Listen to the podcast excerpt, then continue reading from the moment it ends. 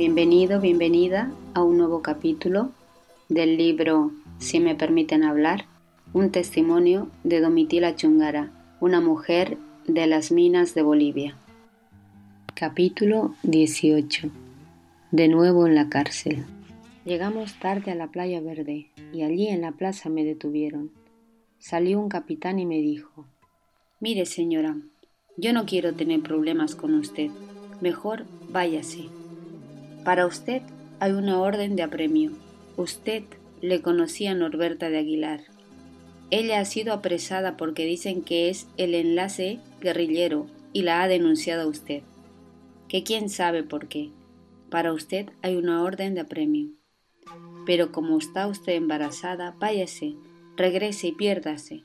Porque mire, si voy a tener que apresarla, yo no quiero que con eso se cargue mi conciencia porque eso es cosa grave. Mejor váyase. Pero, Señor, yo quiero irme donde están mis hijitos. Le prometo que no he de salir. No, señora, usted se va. Más bien su marido que vaya a ver a sus hijos, si es tan urgente. Para él no hay orden de apremio, para usted sí. Váyase mejor. Y me hizo bajar mis cosas de ese colectivo y me embarcó a otro que me devolvió Oruro. Allí en Oruro encontré a mi compañero tomando, con más ganas tomando. Cuando le pregunté, ¿por qué estás tomando? Uf, más bien me pegó. Y me decía que por culpa mía estaba sin trabajo, que por culpa mía estaba tomando así, que no le importaba a él eso que yo le contaba. Después se recuperó y al día siguiente hablamos. Mira, le dije, no me dejan entrar al siglo XX. Ahora las guaguas se han quedado sin nadie, sin nada. Yo no voy a ir, me dijo él. ¿Para qué voy a ir? Yo me desesperaba, me desesperaba. Entonces mi padre me dijo, pero hijita, ¿para qué te vas a amargar? ¿Y para qué vas a llorar si eres tan tontita vos? ¿De qué te sirve que te he enseñado a leer? ¿De qué te sirve que estés metida en problemas sindical, político y todo? ¿De qué te sirve que vas a todo, pues, y no aprendes ciertas cosas. ¿Cómo te vas a ir con tu misma fachada, con tu misma traza? Hay que disfrazarse, chica, cuando uno quiere pasar en forma clandestina por algún lugar. Y bueno, yo ni lerda ni perezosa, pues el miedo y el tiempo apremiaba, me hice cortar el pelo, me hice pintar y hacer un peinado, me compré otra ropa. Pensaba que así iba a poder pasar, pero todo fue inútil. Cuando llegamos a la tranca de Playa Verde, un tipo gritó, Un momento, por favor. Entró a la caseta Anaí. Después volvió a la movilidad con dos agentes y dijo, Detengan a esa mujer. De hecho, por primera vez, sentí terror. Mis rodillas me temblaban, rodilla con rodilla se me chocaban. Yo quería desaparecer en aquel momento y sinceramente parece que mi cuerpo adivinaba lo que me iba a pasar. Temblaba y era como si mi corazón lo estuviera estrujando una mano de hierro. Aquí se baja esa mujer, dijeron. No, no, les decía. ¿Por qué me quieren bajar? Yo me siento mal. Nada, nada. Y si no se baja esta mujer, no parte la movilidad. Y no la dejaban partir. La gente decía, ¿por qué no solucionan rápido sus problemas? Nosotros tenemos que ir. Rápido, bájense. Entonces el chofer se acercó y me dijo, Señora, ¿quiere usted que vayamos a avisar a sus parientes? Ni me dio tiempo para responderle, porque la gente que estaba detrás mío no me dejó hablar. Me empujó y me hizo bajar, y bajaron todas mis cositas. Me revisaron toda, pulgada por pulgada, había tres agentes y los tres me revisaron. Mi cabello también. Lo dejaron todo despeinado. Esas cicatrices que tengo en mis piernas, querían ellos saber de qué eran, qué había hecho y por qué lo había hecho. Así todo, absolutamente todo preguntaron y revisaron. Eso pasó el 20 de septiembre. Me pusieron en un lugar aislado y allí estuve yo. Por la tarde vino un sargento y me preguntó ¿Cómo se llama usted? Usted debe saber quién soy yo, respondí. ¿O es que sin saber me han apresado? Fue lo único que se me ocurrió decirle en aquel momento. Entonces él me gritó Carajo, te vas a estar haciendo la burla. Aquí el que interroga soy yo. Preguntó por mi nombre, el lugar de dónde venía, dónde iba, cuántos hijos tenía, dónde estaba mi esposo, con qué misión estaba yendo al siglo XX. Entonces le dije todo. Me dejaron sola, encerrada, lo único que escuchaba eran los pasos de alguien que caminaba así. Un, dos, tres. Un, dos, tres. Trataba de distraerme contando los pasos. Trataba de olvidarme de lo que estaba viviendo. A ratos me sentaba, a ratos me levantaba. Tenía frío, me dolía el estómago, tenía sed, tenía miedo. Llegó un tipo en la celda. Después supe que era el hijo de un coronel. Yo no sé si sería de noche, sería de día, porque todo estaba siempre bien oscuro en la celda. Me dijo que venía a interrogarme y a sentarme la mano, y con toda prepotencia empezó a hacerme preguntas sobre las guerrillas, si yo conocía, si yo participaba, pero su principal objetivo era burlarse de mí. Yo percibí eso desde un principio, y como vio que yo estaba esperando familia, me preguntaba si no sabía para qué servían las mujeres y para qué nos metíamos en macanas si la mujer estaba hecha solamente para dar placer al hombre, y me insultaba, y llegó a decirme que seguramente mi esposo nunca me había satisfecho, y por eso yo quería algo más grande, algo más, y que ellos sí me iban a sentar la mano. Que si yo no quería que todas esas cosas me ocurrieran, entonces que empezara a declarar todo, que ellos sabían con evidencia que yo era un enlace guerrillero y que había recibido cantidades de dinero y que era dinero robado al pueblo por los guerrilleros. Yo me callaba, me callaba y no quería nada con él. Entonces él comenzó a ponerse más brusco, gritoneándome, poniéndome en la desolación. Y de ratos en ratos me jaloneaba, me daba sopapos y quería agarrarme a la fuerza. Pero yo no me dejaba y no me dejaba. Me escupió en la cara, me dio una patada. Yo no aguanté y le di un sopapo. Él me volvió a dar un puñete. Yo le rasqué la cara, entonces comenzó a agarrarme a golpes. Yo hasta donde pude me defendí y él pegándome, pegándome decía, ¿Qué es de Norberta? Norberta de Aguilar ha declarado que usted ha recibido 120 millones por instrucciones del Inti Peredo y que usted es enlace guerrillero y se ha comprometido a dar gente para estos fines. Yo respondía, eso es mentira. Es cierto que conozco a Norberta, pero yo no soy enlace. Es mentira, es mentira. Es verdad, es verdad. Usted no lo puede negar. ¿Quiere la prueba? Llamó al centinela. Traiga esas cartas que hay como pruebas contra esta desgraciada. Y trajeron una carta escrita con una caligrafía hermosa, con una ortografía hermosa. Pero justamente porque Norberta era mi amiga, yo sabía cómo era la letra de ella y no era esta que yo veía en la carta.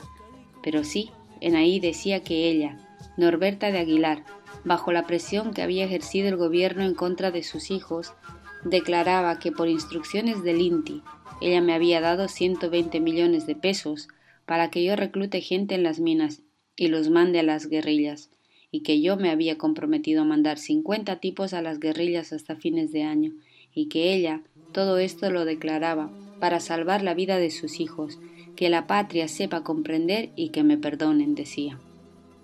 Y firmaba al final Norberta, viuda de Aguilar. Ahí está, ahí está, me decía el militar. Tu propia amiga te está denunciando.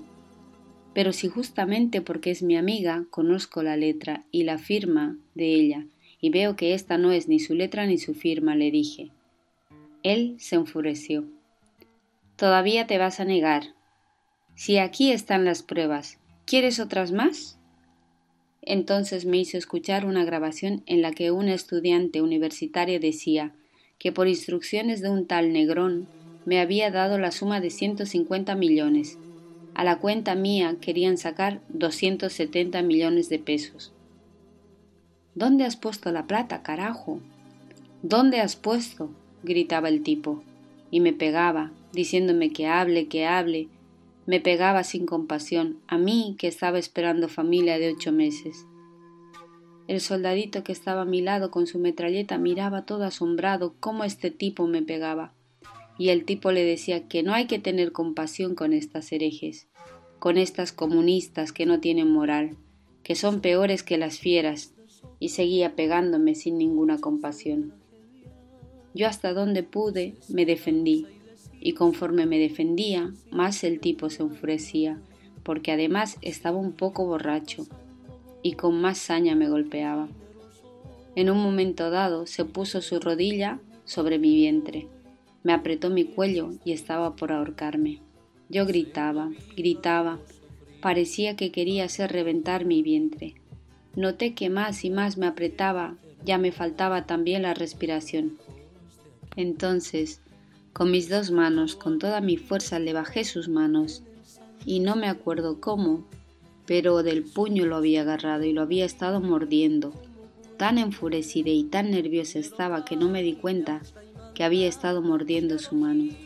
Realmente no me di cuenta, estaba tan desesperada, cuando de repente me llegó un líquido caliente y salado a mi boca. Lo largué y vi la carne estaba colgada de su mano, así arrancada. Tuve asco terrible al sentir en mi boca su sangre. Entonces, con toda mi rabia, en toda su cara le escupí su sangre. Eso fue mi fin. El tipo gritó. Un alarido terrible empezó. Me agarraba patadas, gritaba, llamó a los soldados y me hizo agarrar por unos cuatro. Él tenía uno de esos anillos cuadrados. No sé qué hizo con la mano, pero sí, me apretó, me apretó y me hizo gritar bien fuerte. Y cuando estuve gritando me dio un puñete en toda la cara. Y no me acuerdo de nada más. Lo único que sí recuerdo es que sentí como si algo en mi cabeza hubiese reventado. Vi algo como fuego que caía a mi alrededor. Nada más. Cuando me desperté como de un sueño había estado tragándome un pedazo de mi diente. Lo sentí aquí en la garganta. Entonces noté que el tipo me había roto seis dientes. La sangre estaba chorreándome y ni los ojos ni la nariz podía yo abrir. Los ojos estaban completamente tapados. Volví a perder la vista, me desmayé. De repente reaccioné. Es que me echaron agua. Estaba yo mojadita. Ya estaban otros militares en ahí y me dijeron que esta vez sí, que yo había hecho mal a un hijo del coronel y que me iba a costar caro. Llévenla adentro a esta mierda, gritó uno, y pateándome, arrastrándome me llevaron a otra celda y en ahí me tiraron. Aquella celda era todavía más oscura que la primera, mucho más oscura. No se podía distinguir casi nada. Después de un largo rato distinguí una sombra, una sombra que se acercaba de otro lado. Qué temor me daba. Sentí un pánico horrible. Me daba ganas de gritar.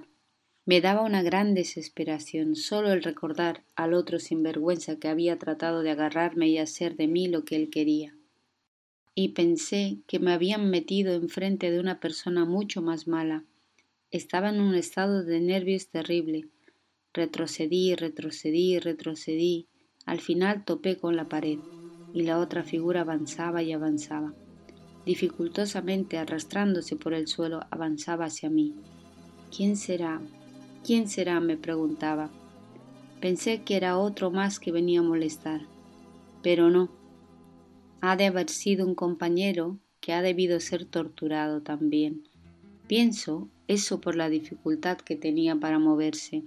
Cuando ya no pude retroceder más, él me puso la mano sobre mi brazo y me dijo Valor, compañero, nuestra lucha es grande, tan grande. No hay que desmayar, hay que tener fe en nuestro futuro. Y bien bajito comenzó a cantar una canción revolucionaria que era muy conocida en siglo XX. Yo que ya me desmayaba de susto, no me animaba a hablar. Entonces lo único que hice fue apretarle la mano. Un largo rato estuvimos así, apretándonos la mano, y no me atreví nunca a decirle quién era yo, ni si era mujer, nada. Él seguía diciéndome, hay que tener valor, hay que tener fe, hay que darnos fuerza unos a otros. No estamos solos, compañero. Lo que hacemos no es para nosotros, esa es una causa muy grande y no ha de morir. Y así Me hablaba con palabras que para siempre se quedaron grabadas en mi memoria. Fue un gran alivio en aquel momento de tanta desesperación. Hasta ahorita no sé quién fue esa persona, no sé cuántas horas serían, pero entonces entraron cuatro tipos con linternas, me alumbraron de los pies y después me cogieron a mí y me llevaron. Y el que estaba conmigo en la celda solamente alcanzó a decirme, valor, valor. Entonces me llevaron otra vez a la celda donde estuve anteriormente. Allí estaba un hombre vestido de civil, bastante furioso. De entrada me dio un sopapo y me dijo, ¿Esta es la perra que ha mordido a mi hijo? ¿Esta es la perra que le ha marcado la cara a mi hijo? Y me tiró al suelo. Entonces comenzó a pisarme las manos, sus pies sobre mis dos manos, y decía, esas dos manos nunca más han de poner sus marcas en la cara de mi hijo. Ni su madre ni yo le hemos tocado jamás. Y esta perra hambrienta, ¿qué querías? ¿Tragar a mi hijo? Y me pegaba con mucha rabia. Después me dijo, Está bien. Felizmente aquí mismo estás esperando familia y en tu hijo nos vamos a vengar. Y sacó un cuchillo y lo comenzó a afilar delante de mí y me decía que tenía bastante tiempo para esperar a que naciera mi hijo y que con aquel cuchillo le iba a hacer picadillo a mi hijo. Entonces me asusté de verdad. Tenía un terror y un miedo muy grande. ¿Cómo es posible que a mi hijo le hagan eso? pensé. Y le dije al coronel, mire señor, usted que es padre, compréndame, si su hijo, a mi hijo sin defensa, lo estaba pisando, me lo estaba pateando y aplastando en mi vientre. Fue por esta causa que yo me defendí como pude. Me atreví a defender a mi hijo como madre. Compréndame usted, Señor. Me han calumniado de un montón de cosas que no hice. Yo no soy enlace, no soy nada de eso. Sí he estado en el comité de amas de casa, pero si usted me larga, Señor, yo no me voy a meter ni en eso. Pero por favor, Señor, déjeme ir, déjeme ir. Yo no he hecho nada que no sea justo. Una madre siempre tiene la obligación de defender a la criatura que lleva en sus extrañas, y su hijo, con bastante saña, me ha pateado en el vientre. Fue por eso que yo me defendí, y estoy segura que cualquier madre haría lo mismo. Su misma madre hubiera hecho lo que yo hice, si hubiera estado en mi situación. Señor, por favor. El otro seguía afilando su cuchillo y se reía de mí. Miren cómo las brujas pide clemencia. Y me dijo que no tenía apuro y cuanto más durara mi agonía, mejor para él, mejor se iba a vengar él. Y salió de la celda burlándose de mí, y como si la fatalidad del destino hiciera, comenzó el trabajo de parto. Empecé a sentir dolores, dolores y dolores, y a ratos ya me vencía la criatura para nacer. Yo estaba tan nerviosa, escuchaba los pasos del soldadito y sujetaba a mi niño. No quería que nazca, y me decía a mí misma, si nace, que nazca muerto, no quiero que lo mate el coronel, que no nazca vivo mi hijo. Realmente pasé por una odisea terrible, ya estaba la cabeza por salir y yo me lo volví a meter. Fue desesperante en ese momento.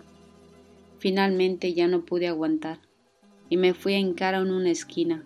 Me apoyé y me cubrí la cara, porque no podía hacer ni un poquito de fuerza. La cara me dolía como para reventarme y en uno de esos momentos me venció. Yo no me acuerdo si mi hijo nació vivo, si nació muerto, no sé nada. De lo único que me acuerdo es que me hinqué allí y que me tapé la cara porque ya no podía más. Me vencía, me vencía. Noté que la cabeza ya estaba saliendo y allí mismo me desvanecí. No sé después de cuánto tiempo me pareció que despertaba de un sueño y que estaba en mi cama y buscaba taparme. Quería sentir los pies, moverlos, pero no los sentía. Me parecía que no tenía pies. Parecía que tenía un brazo no más, porque el otro no lo sentía tampoco, y buscaba taparme y no había frazadas. ¿Dónde estoy? ¿Dónde estoy? Traté de reaccionar y escuché las pisadas del soldadito. Entonces sí me di cuenta.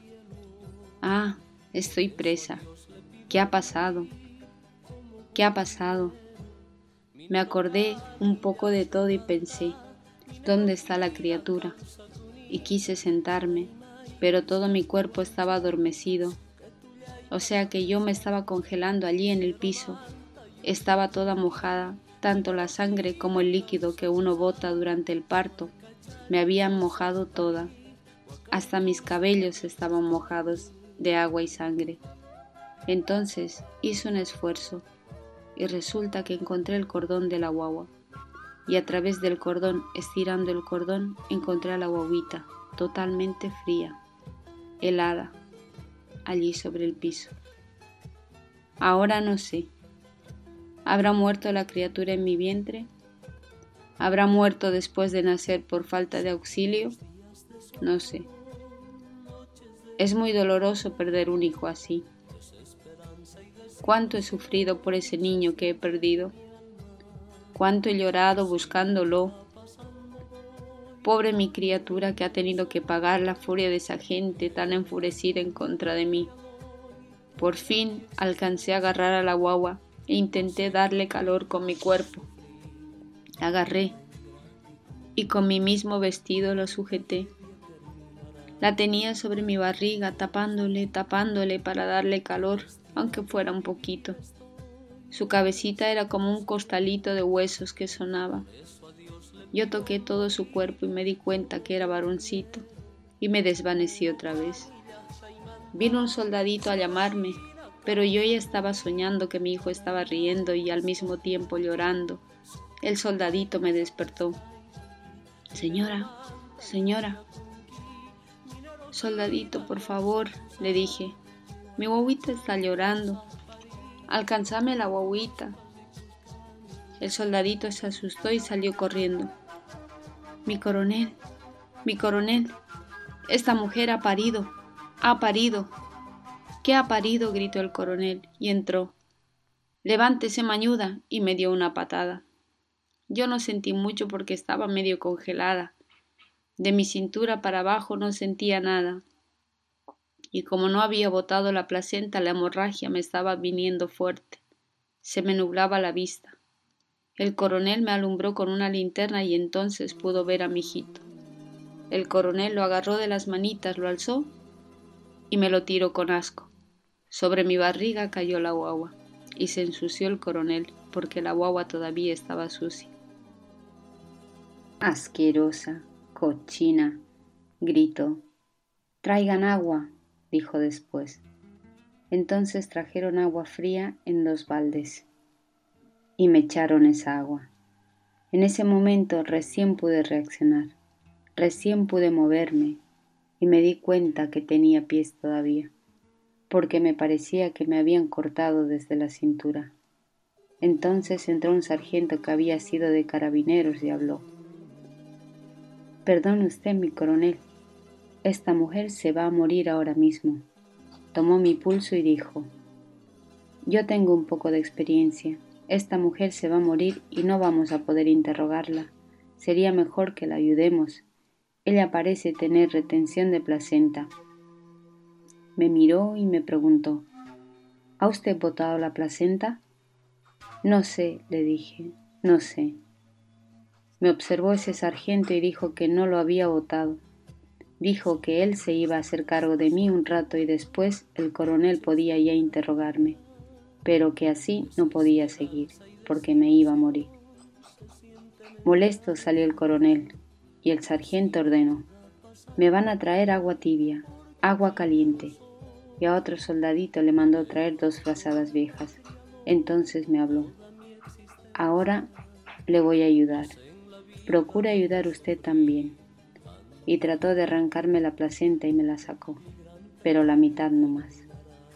Después me hizo sentar y me comenzó a reñir. ¿A qué te atienes, hija? Vos, siendo mujer, estando embarazada, ¿por qué no te callas? ¿Para qué has hecho eso al hijo del coronel? ¿A qué te atienes? ¿Las mujeres? ¿Por qué son así de rebeldes? Los soldaditos trajeron agua en dos baldes y el sargento me dijo que me lavara. Entonces sí, ya pude sentarme un poco. Me saqué la ropa, me lavé un poco el cabello. El sargento me fajó con una chalina que tenía, me puso una frazada vieja como vestido y con la otra frazada me tapó la cabeza. Ya no podía sujetarme en pie, ya no aguantaba más. Entonces allí mismo me eché y dije, bueno, aquí ha muerto mi hijo, aquí también voy a morir. Mire usted, ¿para qué quiere usted ayudarme? Yo quiero morirme. Porque si no me muero, si no me muero, tanto me han hecho sufrir ustedes que se van a arrepentir. Se van a arrepentir. Ustedes siguen diciendo que yo soy una comunista, que soy esto, que soy lo otro. Ahora sí, si salgo con vida, recién voy a hacerlo. Ahora que les tengo un odio mucho más grande y más profundo. ¿Por qué más bien no hacen el favor de matarme? Bueno, me dijo el sargento, hay que tener calma, hay que tener fe Rece más bien usted. Usted se ha olvidado de Dios. Y se salió. Me quedé solita en la celda. Escuchaba los pasos del soldadito. Escuchaba y ya no me acuerdo de lo que pasó entonces. No vi nada más. Caí en un sueño profundo, donde veía una cumbre bien alta. Me caía yo de un barranco muy alto, grande, me veía yo misma caer en pedazos de carne de sesos. Todo se me iba quedando en esos peñascos negros, todo se iba quedando, hasta que caía al fondo. Y caía, me levantaba. Yo tenía como un camisón blanco muy largo y agarrado de una punta. Yo misma iba recogiendo mi carne, pedazo por pedazo, con mucha dificultad. Arañando, arañando los peñascos, subía, subía y aún una gota de sangre iba encontrando, iba yo limpiando todo con una punta de ese camisón, y decía en mi sueño, es necesario que yo llegue hasta la cumbre. Cuando llegue la luz me voy a salvar. Y así subía, subía y subía, recogiendo y recogiendo, limpiando y limpiando. Llegaba la luz. Allí veía unas caras deformes, medias blancas, medios azules que venían en contra de mí, por encima de mí, y me miraban y volvía a caer. No sé cuánto tiempo estuve así. No lo sé. Y resulta que recobré el conocimiento y estaba en una clínica. Y estas caras deformes que veía poco a poco se fueron aclarando. Eran el médico y las enfermeras, con sus gorros, sus barbijos que me miraban y me curaban. Y la luz que veía en la cumbre era la luz fuerte de la sala de operación. En mi sueño también escuchaba una risa burlona que se reía de mí. Eso yo escuchaba cada vez que caía al fondo. Escuchaba que se reían de mí. Esa risa, después me di cuenta, era de los agentes que me cuidaban y que jugaban dados y otras cosas en un lugar cercano. Es que había agentes cuidando de mí, pues, y jugando se reían. Poco a poco fui recobrando y todo se me fue aclarando. Yo tenía un dolor de cabeza fuerte, un dolor de cuerpo terrible, y los agentes estaban siempre a mi lado, al lado de mi cama. Entonces, cuando venía el doctor a curarme, yo enseguida veía otra vez esas caras que me miraban desde los pies hasta la cabeza, y los veía riéndose, los veía con sus metralletas parados junto a mí, y yo sentía terror. Sentía miedo, sentía vergüenza, sentía que no me animaba a dejarme observar. No quería y no quería. Me cubría y me cubría. Me aseguraba fuerte en la cama. A ratos me parecía que me querían botar a ese barranco y así nuevamente perdí el conocimiento. No sé cuánto tiempo estuve yo así, no sé cuántos días pasaron. Me daban unos ataques de histeria y entonces gritaba sin parar. Era por mi hijo, ¿no? Porque siempre tenía la idea de que me lo hacían caer y que yo lo buscaba y no lo encontraba. Y veía una especie de gorila, algo así, que agarraba a mi hijo y que de sus piernitas se lo comía destrozándolo, y yo gritando sin poder alcanzarlo. Todo eso tenía yo en mi mente como si estuviera pasando en la vida real. Y entonces a ratos miraba el doctor en su traje blanco. Me parecía que era un gorila que comía la piernita de mi hijo y empezaba a gritar Devuélvame a mi hijo. Mi hijo. ¿Cómo lo van a comer así? Eran unas crisis terribles las que me pasaban y siempre tenían que hacerme dormir para curarme. Me colocaban a la fuerza una inyección y así dormida, creo yo, podían curarme. No sé qué pasaría. El problema es que cuando estaba consciente no dejaba que nadie me toque. Finalmente el médico tuvo mucha compasión de mí y dijo a los agentes de la policía que se fueran porque cuando venía el médico yo los veía a los agentes con sus caras burlonas, les decía, váyanse de aquí, no quiero que me miren, no quiero que se rían, no quiero.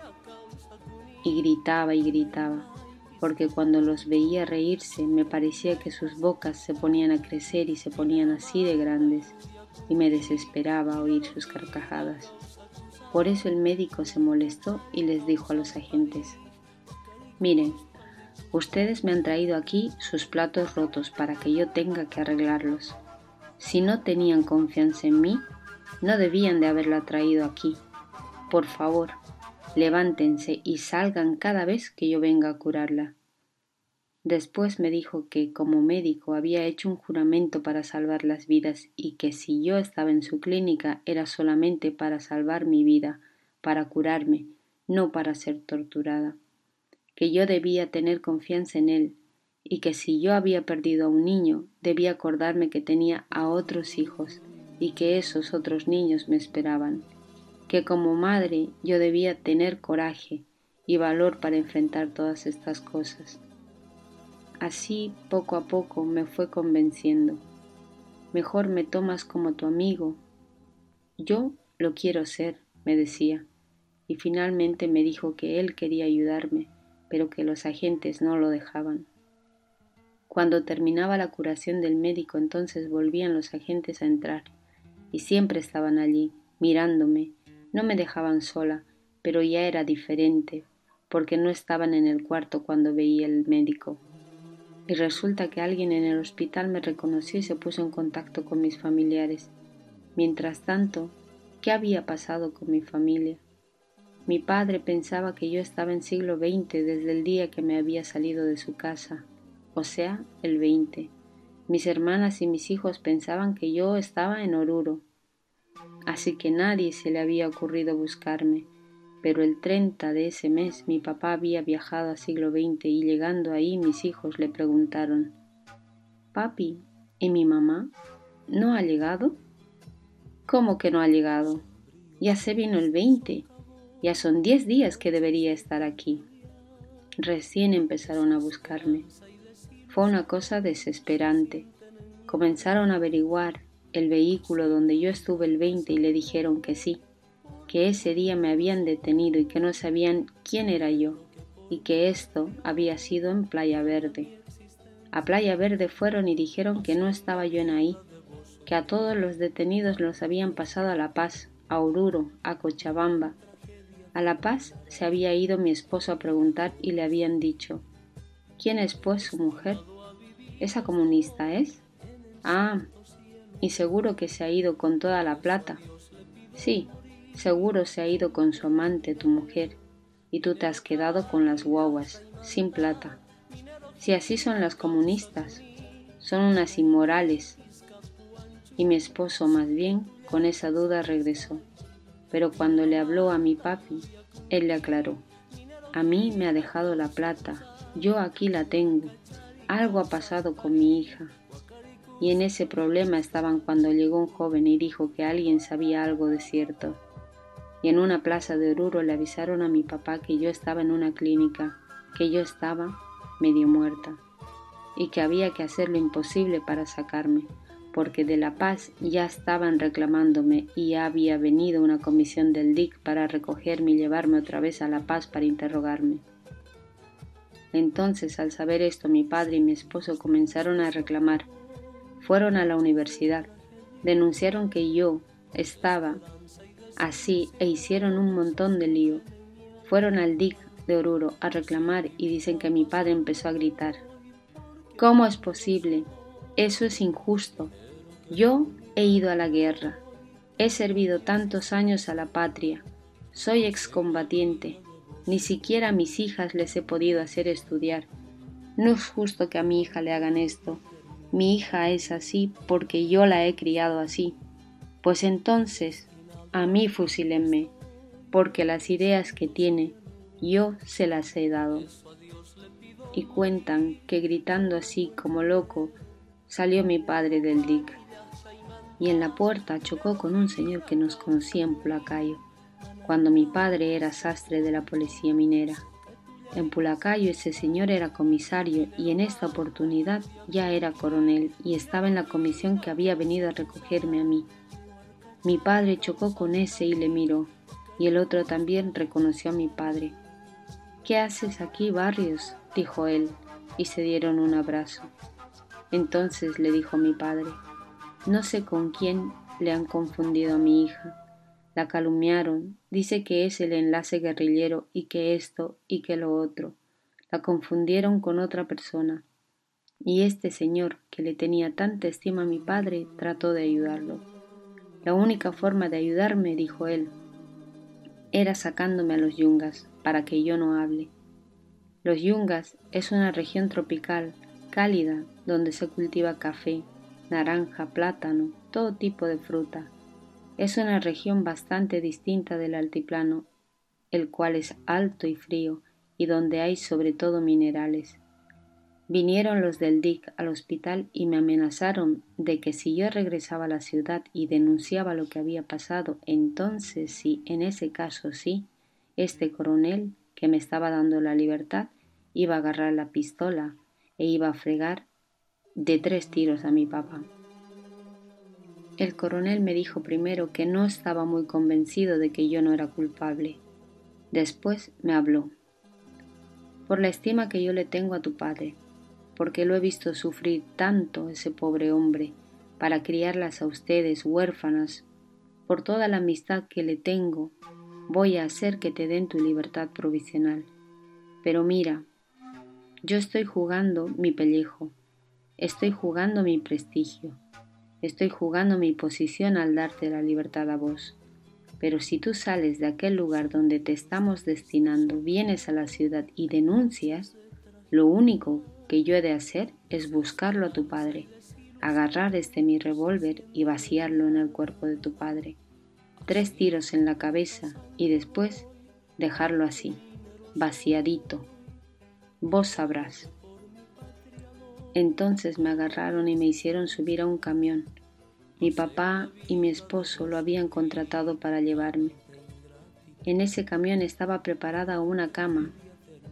El doctor me dio un cajoncito con medicinas y me dijo, mucha suerte, tome esas tabletas, son para que no se maree, mucha suerte.